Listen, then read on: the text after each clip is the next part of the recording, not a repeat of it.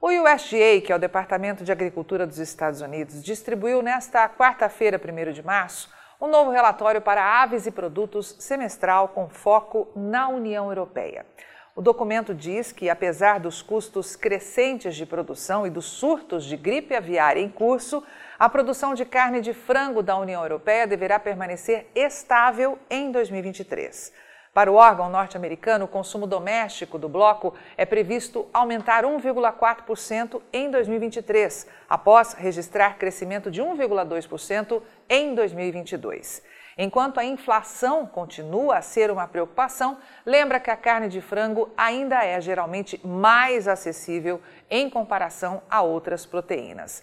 Para o USDA, as importações de carne de frango da União Europeia aumentaram 13% em 2022 e espera-se um crescimento adicional agora em 2023. O relatório diz ainda que a demanda dos países que compõem o bloco por carne de frango ucraniana cresceu 60% em 2022, já que as importações se beneficiaram de medidas temporárias de livre comércio da União Europeia para apoiar o país invadido há um ano pela Rússia. Já as exportações de carne de frango diminuíram 6,1% em 2022 e uma nova queda é esperada agora para este ano de 2023, devido às supostas restrições de gripe aviária e menor competitividade de preço em relação a outros fornecedores mundiais. A equipe de pecuária aqui da Rural Business lembra que os frigoríficos que exportam carne de frango in natura e industrializada a partir do Brasil voltaram a aumentar as vendas do produto para a União Europeia em 2022.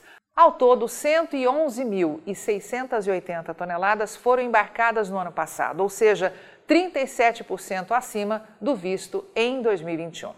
Desse total exportado, 64,4% foram de carne in natura, ou 71.900 toneladas, e 35,6% de carne industrializada, o que corresponde a 39.780 toneladas.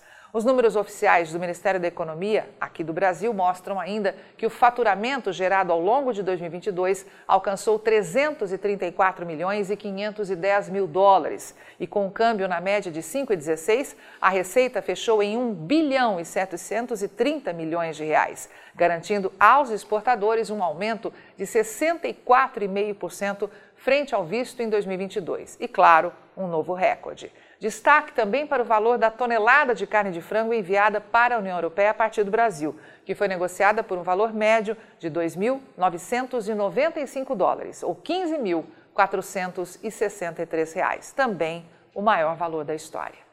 Lembrando que esses dados são preliminares e passíveis de alterações, pois, segundo normas do Ministério da Economia, que é o órgão responsável pela aferição das exportações originadas do Brasil, os números só podem ser considerados consolidados em fevereiro do ano subsequente aos embarques.